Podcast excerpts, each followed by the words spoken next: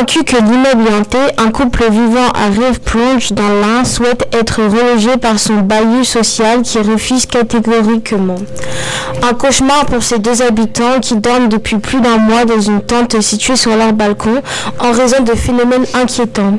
Le logement construit en 2016 sur la base d'un ancien hangar serait pourtant spacieux, lumineux, propre et sécurisé. Selon les informations fournies par le progrès, il, a même été loué à deux reprises avant l'arrivée de ses occupants actuels.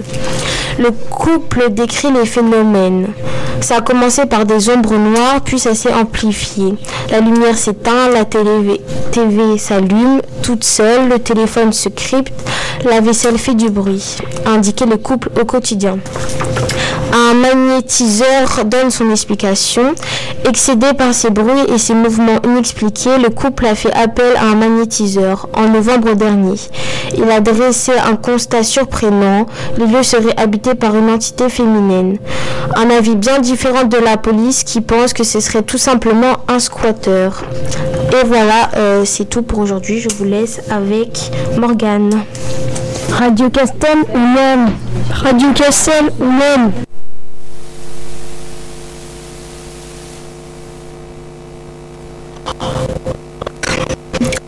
toutes et à tous sur Radio Castel avec moi-même Morgane. Aujourd'hui, je vais vous parler de l'origine du prénom Lise. Le prénom Lise est d'origine hébraïque. Lise est un diminutif du prénom Élise, lui-même issu du prénom Élisabeth, qui est un dérivé de l'hébreu Elisheba. Euh, pouvant se traduire par Dieu et plénitude ou Dieu et ou Dieu et serment. Sa fête est le 17 novembre. Un peu d'histoire. À l'origine du prénom Lise se trouve la sainte Élisabeth, cousine de la Vierge Marie. La tradition compte qu'en dépit d'un vieillage, elle eut avec son mari Zacharie un enfant connu plus tard sous le nom de Jean-Baptiste.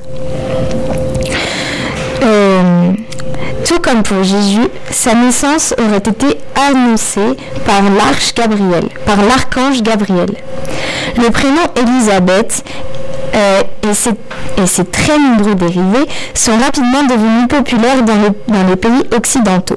Il, il lui faut toutefois atteindre les années 1950 pour qu'il s'implante réellement dans notre pays. Lise est dotée d'une personnalité très sensible et d'une grande maîtrise d'elle-même. Curieuse et dotée d'un bel esprit d'analyse, elle s'adapte facilement aux nouveautés et aux progrès technologiques. Cependant, elle ne fait pas l'étalage de sa science, car elle est d'une grande modestie. Indépendante, elle ne craint pas de faire cavalier seule pour entreprendre un projet quand cela s'avère nécessaire. Mais Lise reste avant tout une personne très soucieuse du bonheur des autres. Son signe astrologique est le taureau, sa couleur est le orange, son numéro de chance le 9, sa pierre précieuse associée l'ambre et son métal associé l'or. Depuis les années 50, la popularité du prénom Lise a connu une belle progression en, France, au point de frôler les 1000 naissances en 2012 et d'être classée officiellement dans le top 100 des prénoms officiels, des prénoms de l'officiel du top euh, en 2014. Euh, c'est fini pour cette chronique. Je vous. Bah, je. Euh...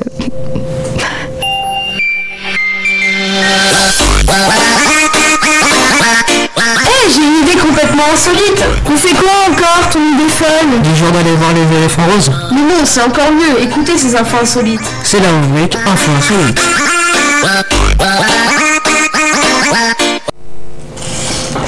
Bonjour, maintenant vous êtes avec Juline et je vais vous présenter les histoires paranormales. Voici l'histoire de la tombe du fondateur du spiritisme. Si vous avez déjà été, promené vous promener dans le cimetière du Père Lachaise, vous avez déjà pu être surpris par une intrigante sépulture en forme de dolmen. Cette tombe est d'ailleurs considérée comme la plus fleurie du cimetière. Parfois même, vous avez pu être témoin de scènes étranges. Des visiteurs qui cherchent à toucher soit la nuque du buste, soit, euh, qui trouve, soit le dos du dolmen. Bizarre, bizarre.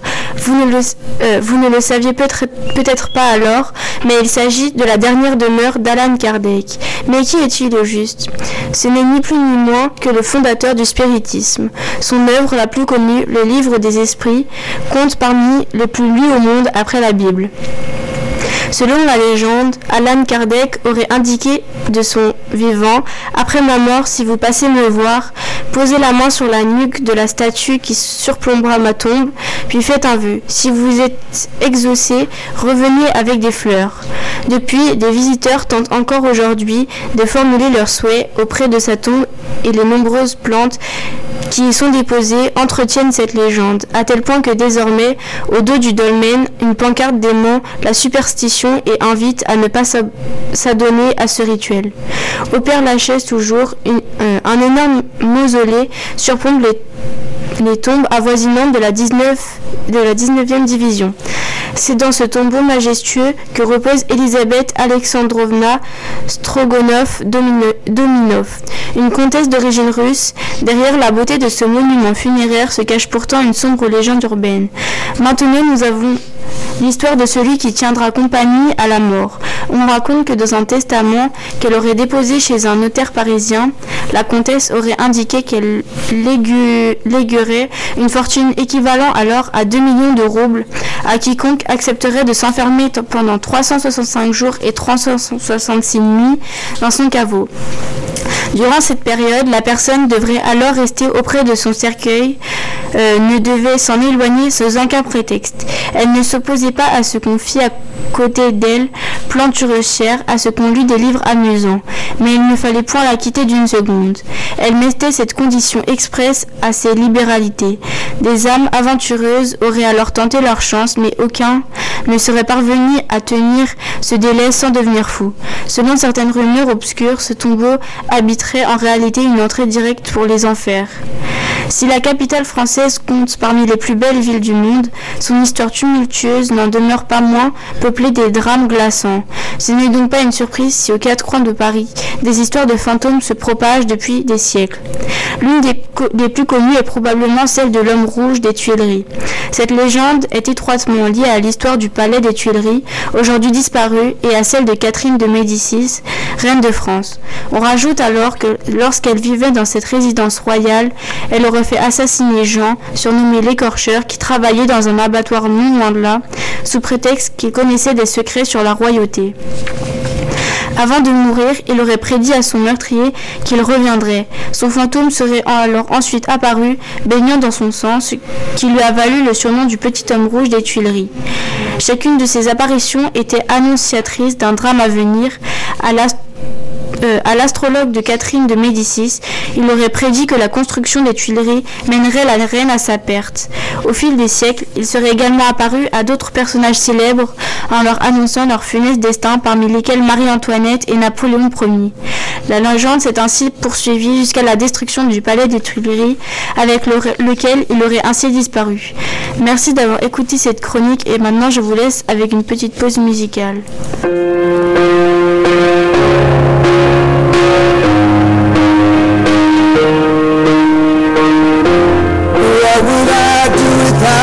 Smart mouth Drawing me in and you kicking me out. You got my head spinning No kidding, I can't pin you down. What's going on in that beautiful night? I'm on your magical mystery ride And I'm so busy, don't know what hit me But I'll be alright my mind.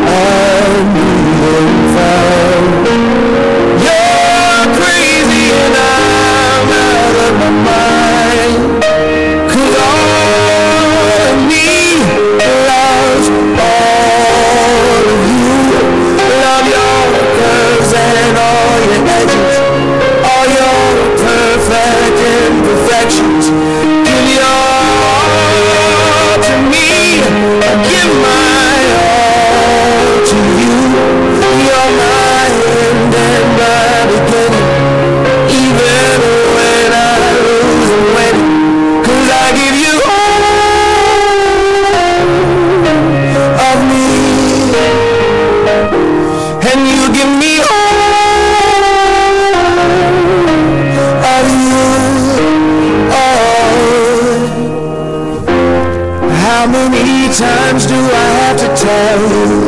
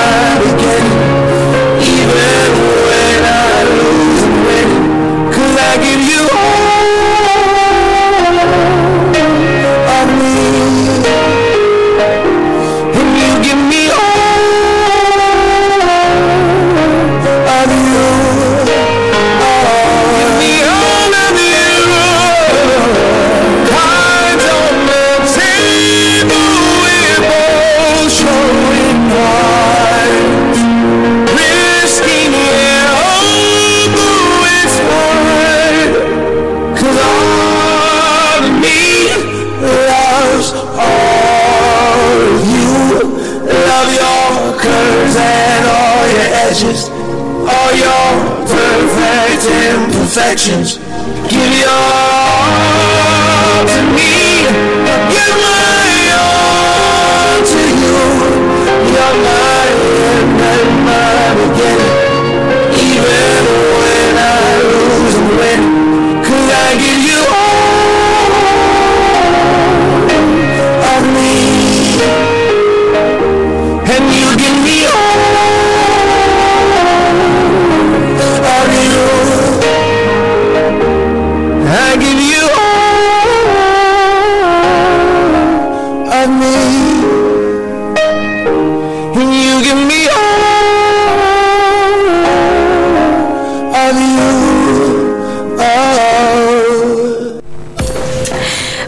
à toutes et à tous, vous êtes de nouveau en présence de Morgane sur Radio Castel.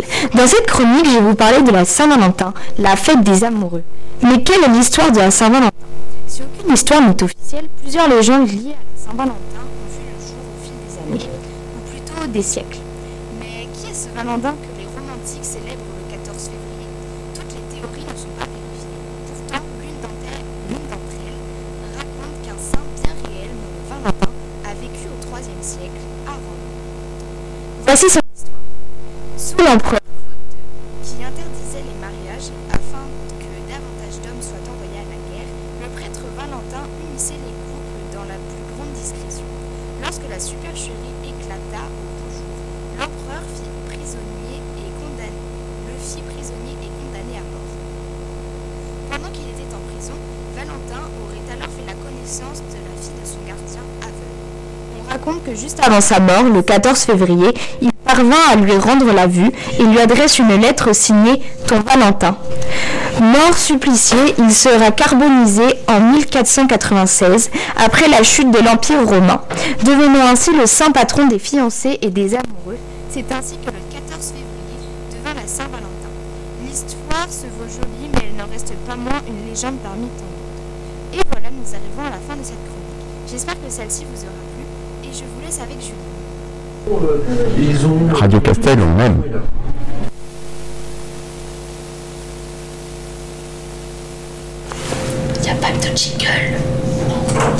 Vous êtes maintenant en compagnie de Juline et je vais vous parler de la de la du cinéma. Nous allons commencer directement avec, la, euh, avec À la belle étoile. Depuis son plus jeune âge, Yazid n'a qu'une passion, la pâtisserie. Élevé entre famille d'accueil et foyer, le jeune homme s'est forgé un caractère indomptable. D'Épernay à Paris, en passant par Monaco, il va tenter de réaliser son rêve, euh, travailler pour le plus grand chef pâtissier et devenir le meilleur. Nous continuons avec Petite. Enceinte à 16 ans, Camille se retrouve placée dans un centre maternel par le juge des enfants. Sevrée par une mère aimante mais toxique, elle, se lie d'amitié avec une jeune mère immature et se débat contre l'autorité de Nadine, une éducatrice aussi passionnée que désillusionnée. Ces rencontres vont bouleverser son chemin. Le crime. Dans les années 30 à Paris, Madeleine, Madeleine Verdier, jeune et jolie actrice, sans le sou et sans talent, est accusée de meurtre d'un célèbre producteur. Aidée de sa meilleure amie Pauline, jeune avocate au chômage, elle est acquittée pour légitime défense. Commence alors une vie, faite de gloire et de succès, jusqu'à ce que la vérité éclate au grand jour. Maintenant, Creed 3. Idole de la boxe et entouré de sa famille, Adonis Creed n'a plus rien à prouver, jusqu'au jour où, euh, son ami d'enfance, Damien, prodige de la boxe aussi, refait surface. À peine sorti de prison, Damien est presque à tout pour monter sur le ring et reprendre ses droits. Adonis joue alors sa survie face à un adversaire déterminé à l'anéantir. Maintenant, voici les gardiens de la planète. Une baleine à bosse s'est échouée sur un rivage isolé, alors qu'un groupe d'hommes et de femmes organise son sauvetage. Nous découvrons l'histoire extraordinaire des cétacés, citoyens des océans du monde, essentiels à l'écosystème de notre planète depuis plus de 50 millions d'années. Et pour finir, Ouria, Alger. Ouria est une jeune et talentueuse danseuse. Femme de ménage le jour, elle participe à des paris clandestins la nuit. Mais un soir où elle a gagné gros, elle est violemment agressée par Ali et se retrouve à l'hôpital. Ses, rêves de carrière de ballerine s'envolent. Elle doit alors accepter et aimer son nouveau corps. Entourée d'une communauté de femmes, Ouria va retrouver un sens à sa vie en inscrivant la danse dans la reconstruction et sublimation des corps blessés. Je vous laisse avec une pause musicale.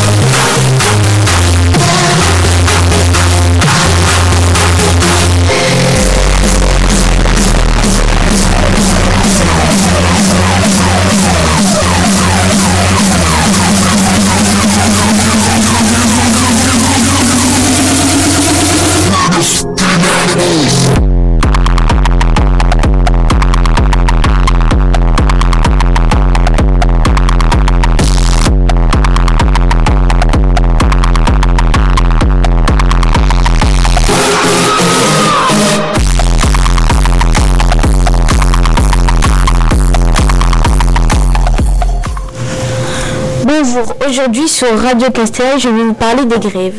Grève, grève, grève. Il y a des jours où tout le monde a se mis à la bouche. Critiqué, redouté par les uns, mené, soutenu par les autres, la grève, surtout quand elle touche les transports, nous laisse rarement indifférents. Donc je vais vous faire découvrir l'origine du nom grève. Le nom grève vient du latin populaire grava qui signifie gravier. En effet, au sens propre, la grève est un terrain plat formé de sable, de gravier situé au bord de la mer ou d'un cours d'eau. Le terme est d'ailleurs employé par de nombreux auteurs, notamment en poésie. C'est conformément à ce sens originel qu'on a nommé place de grève. La place de Paris située au bord de la Seine qui, en 1803, deviendra la place de l'hôtel de ville. Cette place est restée tristement célèbre dans l'histoire pour avoir accueilli au Moyen Âge les exécutions publiques. Dans Notre-Dame de Paris, Victor Hugo en parle en ces termes. La grève avait dès lors cet aspect sinistre. Il faut dire qu'un gibet et un pilori permanent, une justice et une échelle, comme on disait alors, dressés côte à côte au milieu du pavé, ne contribuaient pas peu à faire détourner les yeux de cette place fatale où tant d'êtres pleins de santé ou de vie ont agonisé. C'est aussi sur cette place que la guillotine sera installée en 1792, tranchant ses premières têtes. Voilà, c'est fini. Pour... Je vous laisse avec euh, Juline.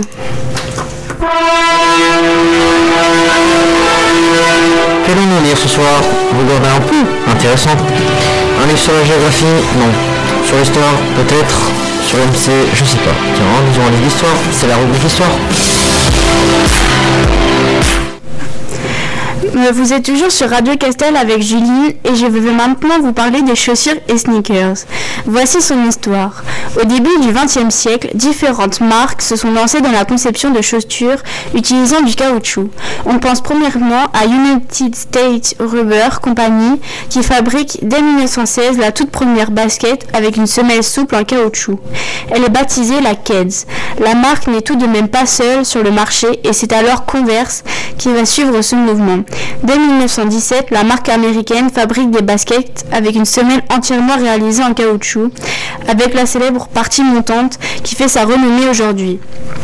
À l'origine, les sneakers ont été conçus pour faire du sport, mais au fil du temps, elles sont devenues des chaussures de tous les jours. Elles évoluent désormais très rapidement et utilisent des technologies de pointe. Moins de 8 ans après la création de la Keds, les frères allemands Rudolf et Adolf Adi Dassler rejoignent la compétition en concevant des chaussures pour les athlètes depuis la buanderie de leur mère. Alors qu'elles étaient destinées à l'activité sportive, les baskets commencent à gagner du terrain et sont également portées pour le style. Le succès de Joyce Owen, qui remporte 4 médailles d'or en sportant des chaussures conçues par les Dassler, marque un tournant dans leur histoire. Bien qu'ils se séparent en 1947, la décision est similaire pour les deux frères et chacun devient à la tête de deux géants de la basket. Adolphe crée alors Adidas, tandis que Rudolf lance la marque Puma. Dès le début des années 1950, l'Amérique lance une nouvelle mode avec l'apparition du fameux duo Jimmy Basket. Cette combinaison est populaire chez les stars de l'époque, ce qui accélère sa démocratisation. C'est ainsi que l'on retrouve par exemple Marilyn Monroe s'affichant fièrement avec des baskets aux pieds. En plus d'un style nouveau et dans l'air du temps, les baskets permettent d'afficher son caractère rebelle, décalé par rapport aux normes de la société. Elle s'affiche alors comme un symbole de la contestation contre la ségrégation, avec notamment la puma suédée, euh, qui deviendra l'emblème de cette bataille contre les inégalités, inégalités raciales. Lors des Jeux de Mexico en 1966, Tony, Tony Smith pulvérise le record du monde de 200 mètres en devenant par la même occasion le premier homme à faire un temps inférieur à 20 secondes sur cette distance. Il monte sur le podium en chaussettes et gants noirs, le poing levé et sa paire de pumas posée à côté de lui. Cette action soutenant la lutte contre la ségrégation raciale aux États-Unis, lui valut une exclusion à vie de la compétition. Bien que très populaires pour leur design de plus en plus développé, les sneakers ont une place bien ancrée dans le sport. On découvre alors une rivalité Adidas-Puma dans le monde du basketball, combat remporté par la marque aux trois bandes. À cette époque, 75% des joueurs de la NBA portent des baskets Adidas. Finalement, Nike met tout le monde d'accord avec le lancement en 1982 sur la mythique Air Force One. C'est en 1985 que le lancement du partenariat avec Michael Jordan voit le jour. C'est la naissance des Air Jordan. En cette même année, la Dunk fait son apparition également destinée à la pratique euh, du basketball, elle n'a pas connu le succès escompté et se retrouve dans l'ombre de la Jordan 1. Les années 1990 et 2000 ont été le grand tourment du modèle qui s'est peu à peu éloigné de son domaine de prédilection pour se retrouver au pied des skaters. Tout est alors affaire de technologie. Nike a frappé fort avec sa technologie Air et le recrutement des Tinker Hatfield en tant que designer. Il a permis à la marque de redorer son image dans le domaine du running avec la Air Max One en 1987 et la Air Max 90 en 1990. Ce dernier est également à l'origine de la fenêtre sur la semelle, rendant la bulle d'air plus visible. Dans les années 80 et 90, euh, les marques sont devenues de plus en plus populaires, les chiffres de vente ont augmenté et les sneakers ont répondu au goût du public. La concurrence entre les entreprises est devenue plus intense. L'accent a été mis sur le marketing et d'énormes budgets ont été consacrés pour se différencier des autres fabricants. Des collaborations avec des stars du sport ou d'autres célébrités ont permis de commercialiser les sneakers en tant qu'accessoire de mode indispensable. On pense notamment à Virgil Abloh et sa collection The Ten, ou Travis Scott et ses Jordan 1, Duck et Air Max à, euh, la planète succombe aux sneakers, mais le monde du luxe n'est pas en reste. Les plus grandes marques de luxe vont tout, tout rapidement proposer des paires de baskets. C'est à cette période qu'apparaissent les, les Walk Dior, la Runaway signée Louis Vuitton ou encore la Rayton de chez Gucci. Mais encore, ces marques lancent des collaborations avec les grands équipements. C'est le cas par exemple de Puma et Balmain, d'Adidas et Prada et de Nike et Louis Vuitton. L'industrie de la basket est désormais une industrie de taille. Le marché mondial atteint les 91 milliards de dollars en 2021. En 2021, le marché s'élèvera à 75 milliards de dollars, sans prendre en compte les chaussons, les tongs et les chaussures spécifiques à une activité sportive. Une paire de chaussures sur deux vendues dans le monde est une paire de sneakers. C'était ma dernière chronique et je vous laisse une petite pause musicale.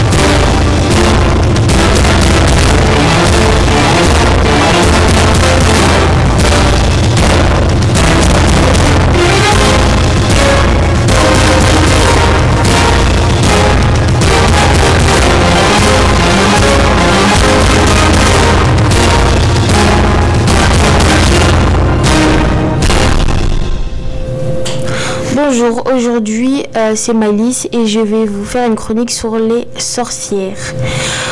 Au Moyen Âge, les sorcières étaient des femmes ayant la connaissance des plantes médicinales qui pouvaient guérir ou bien aussi tuer. Au début de cette époque, elles exerçaient le métier de sage-femme. Grâce à leur savoir et leur connaissance en botanique, elles étaient alors reconnues comme médecins. Mais vers 1231, avec l'Inquisition, l'Église les considérait comme des diables et habitées par Satan. Elles furent pourchassées et mal aimées par les villageois, se réfugièrent dans les forêts pour y vivre. Pauvrement et bannies par le peuple. Malgré tout, la plupart des villageois faisaient appel à leur service. Lorsqu'elles furent considérées comme maléfiques dans tout le pays, les sorcières furent traquées par les soldats du roi, mais aussi par le peuple afin d'obtenir une récompense. Il y a des signes qui ne trompent pas pour chasser les sorcières. Grain de beauté, marque de naissance, malformation, boiteux, tout signe du démon. Malheureux ou rouquins, borgnes, bossus ou albinos, dès que l'une d'elles était capturée, elles étaient parfois jugées, mais souvent elles n'avaient pas le moyen de se défendre. Puis le châtiment allait jusqu'à les maltraiter et les fouetter.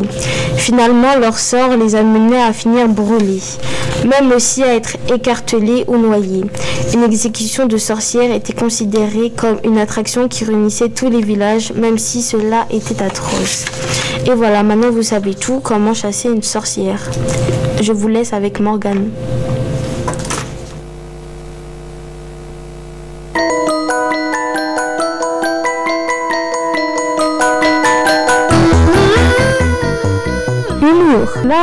Rigolade. Bref, voici le bref de cette semaine. Bonjour à toutes et à tous. Aujourd'hui, nous vous proposons un petit voyage dans l'univers de Disney avec un blind test de 10 titres. Les réponses valent un point et vous avez 10 secondes pour trouver le Disney et si vous le souhaitez, le titre de la musique. Une seule règle, amusez-vous. Bonjour, bonjour, vous êtes en présence de Juline. Bonjour. De Maëlys. Salut Et de moi-même Morgane. Comme je l'ai dit précédemment, aujourd'hui nous allons vous proposer un blind test dans lequel nous retrouverons 10 titres différents de films Disney, bien évidemment très connus. Pour ce blind test, je vous ferai donc passer 10 titres de films Disney. Vous me donnerez votre réponse à la fin des 20 secondes, pas avant. Et bien sûr, après avoir donné vos réponses, vous noterez vos, vos points sur une petite feuille. On fera à la fin de ce blind test le calcul de vos points et on verra qui est la gagnante. Mais avant de commencer tout ça, les filles, j'ai une petite question à vous poser. Est-ce que vous êtes prêtes pour ce blind test Disney? Bien, sûr. Alors c'est parti. nos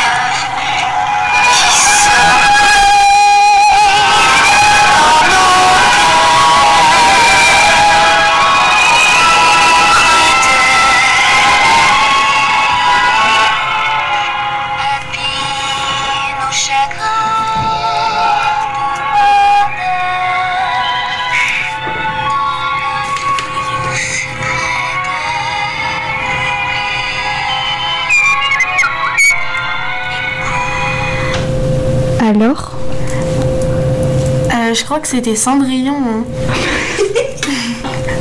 C'est ça? Oui, c'est ça. Je suis trop bête. Voilà, suivante.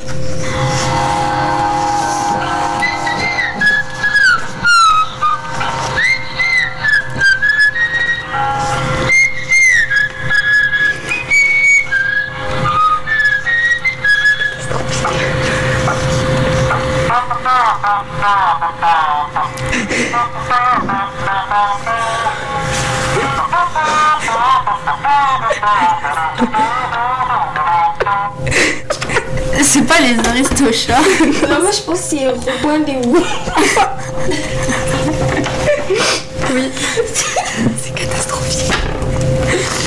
Euh, alors.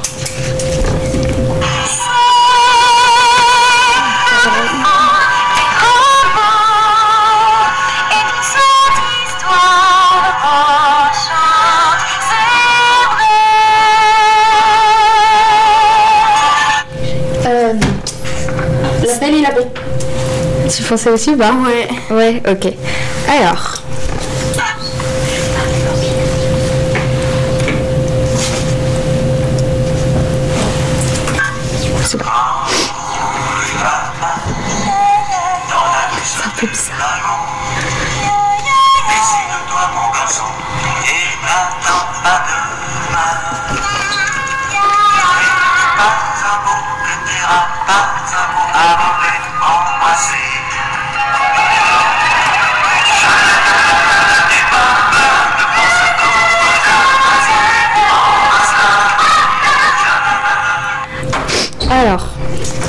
Je sais pas du tout. Moi non plus, je sais pas, je connais pas, j'ai jamais entendu. alors, non. c'est une musique qui est pas très connue dans ce film, mais c'est la petite sirène.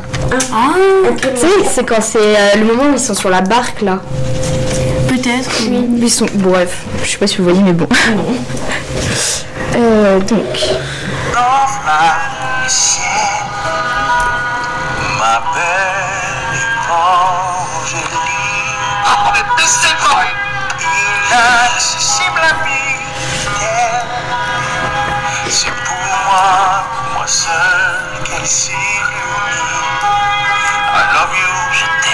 Euh, je traduis quoi Toi, Alors, je connais, mais je sais pas c'est quoi. Ça me dit. Enfin, tu sais pas euh, non plus. C'est la princesse et la grenouille. Ah oui Oui, je sais, j'étais pas sûre que c'était ça. Ouais. Bon, après. Euh, ok.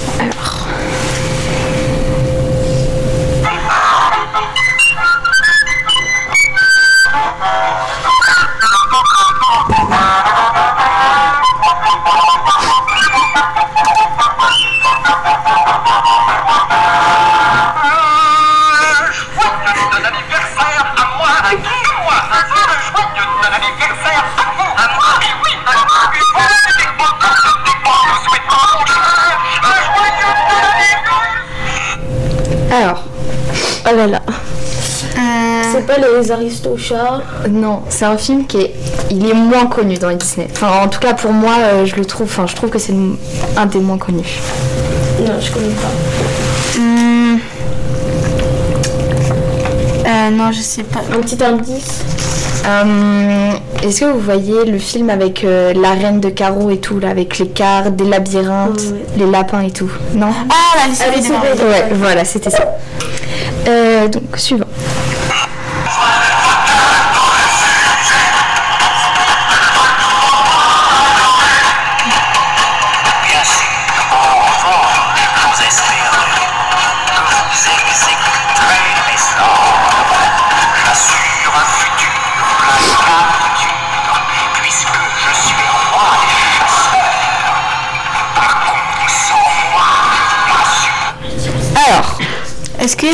La Belle au Bois dormant ouh là, pas du tout. Et toi Non, je sais pas. C'était le roi lion. C'est le moment avec Scar. Ah oui.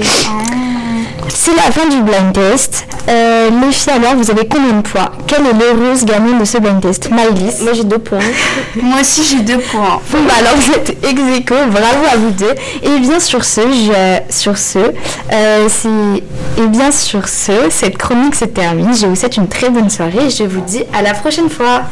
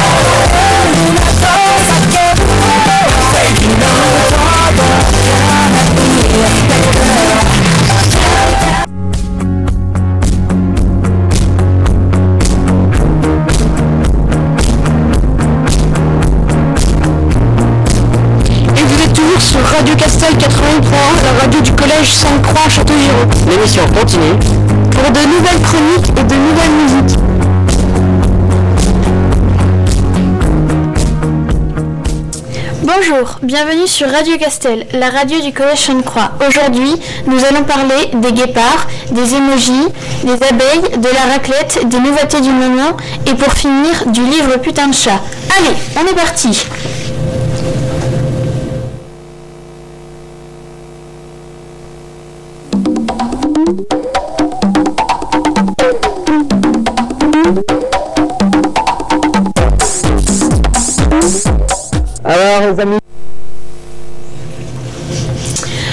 Bonjour à tous, aujourd'hui je vais vous parler du guépard.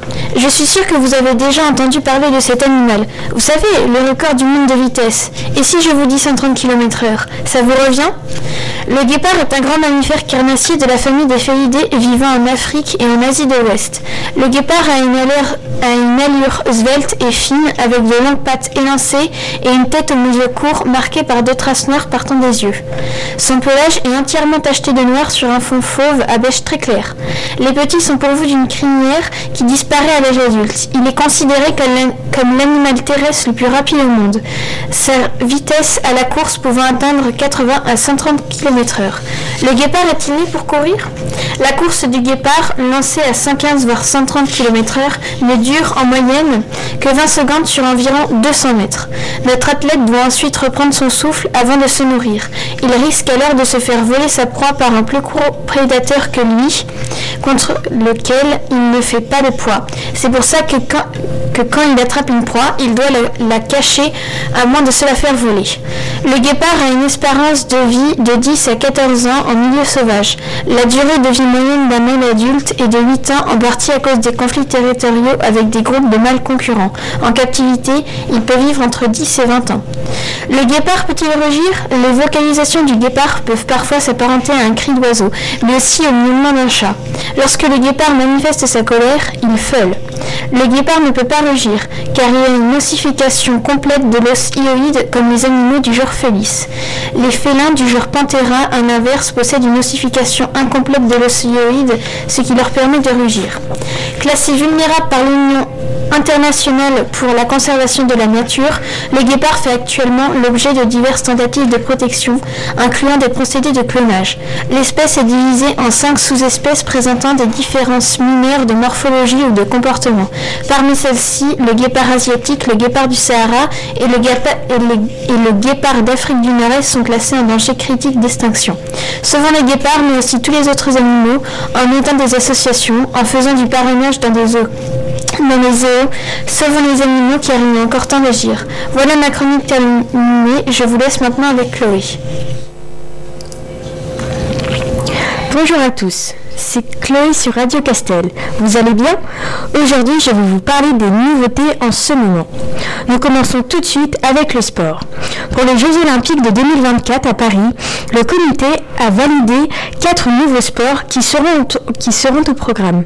Le surf, l'escalade, le breakdance et le skateboard. Pour la Coupe du monde féminine de football 2023, ce sera la 9e édition.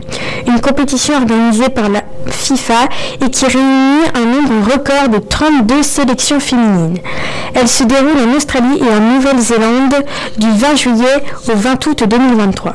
Maintenant, passons au cinéma. Avec la sortie du film Astérix et Obélix, l'Empire du Milieu.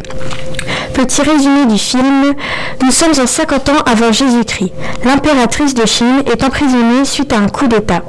Aidée par Graine de Maïs, le marchand phénicien, et par sa fidèle guerrière Tadhan, euh, la princesse Fouilly, euh, fille unique de l'impératrice, s'enfuit en Gaule pour demander de l'aide aux deux valeureux guerriers Astérix et Obélix, dotés d'une force surhumaine grâce à leur potion magique. Fan de science Et oui, vous l'aurez deviné, nous passons tout de suite à ce prochain thème. Rencontrer Futura à Paris pour un grand débat sur le nucléaire et tenter de répondre à la question que tout le monde se pose. Peut-il être écolo? À l'heure du réchauffement climatique et de la crise énergétique, Futura a décidé de décortiquer dans son dernier magazine le nucléaire français à travers des reportages, des enquêtes et des récits. Alors rendez-vous à Paris le 28 février prochain. Merci de m'avoir écouté, c'était Chloé sur Radio Castel.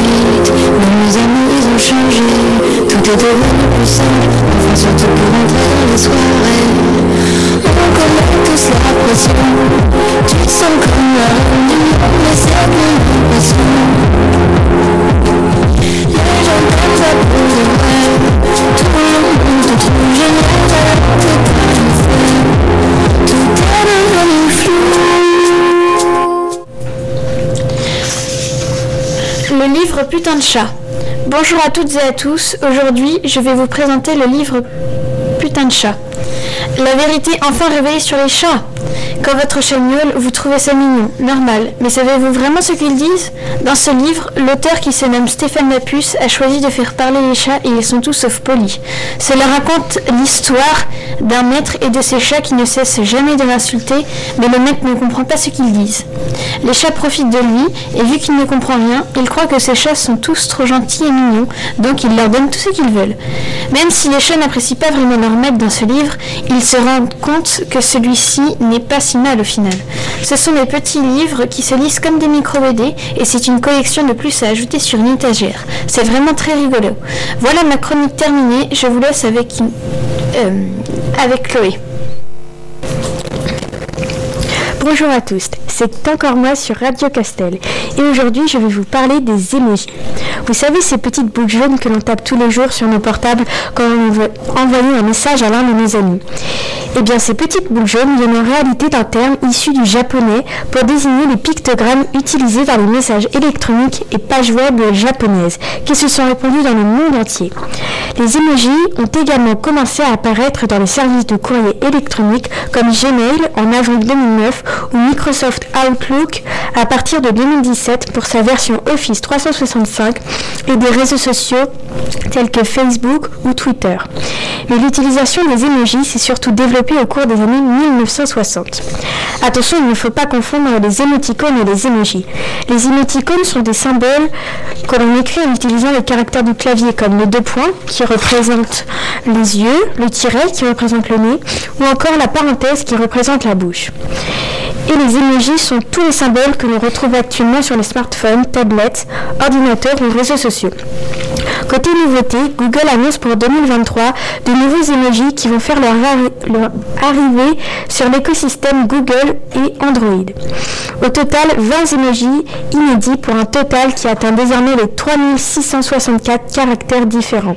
On retrouve notamment de nouveaux cœurs, rose, bleu et gris, sans oublier plusieurs animaux comme l'oie, l'âne ou encore une main qui pousse soit vers la droite, soit vers la gauche. Et pour finir, un visage tremblant. Merci de m'avoir écouté, c'était Chloé sur Radio Castel.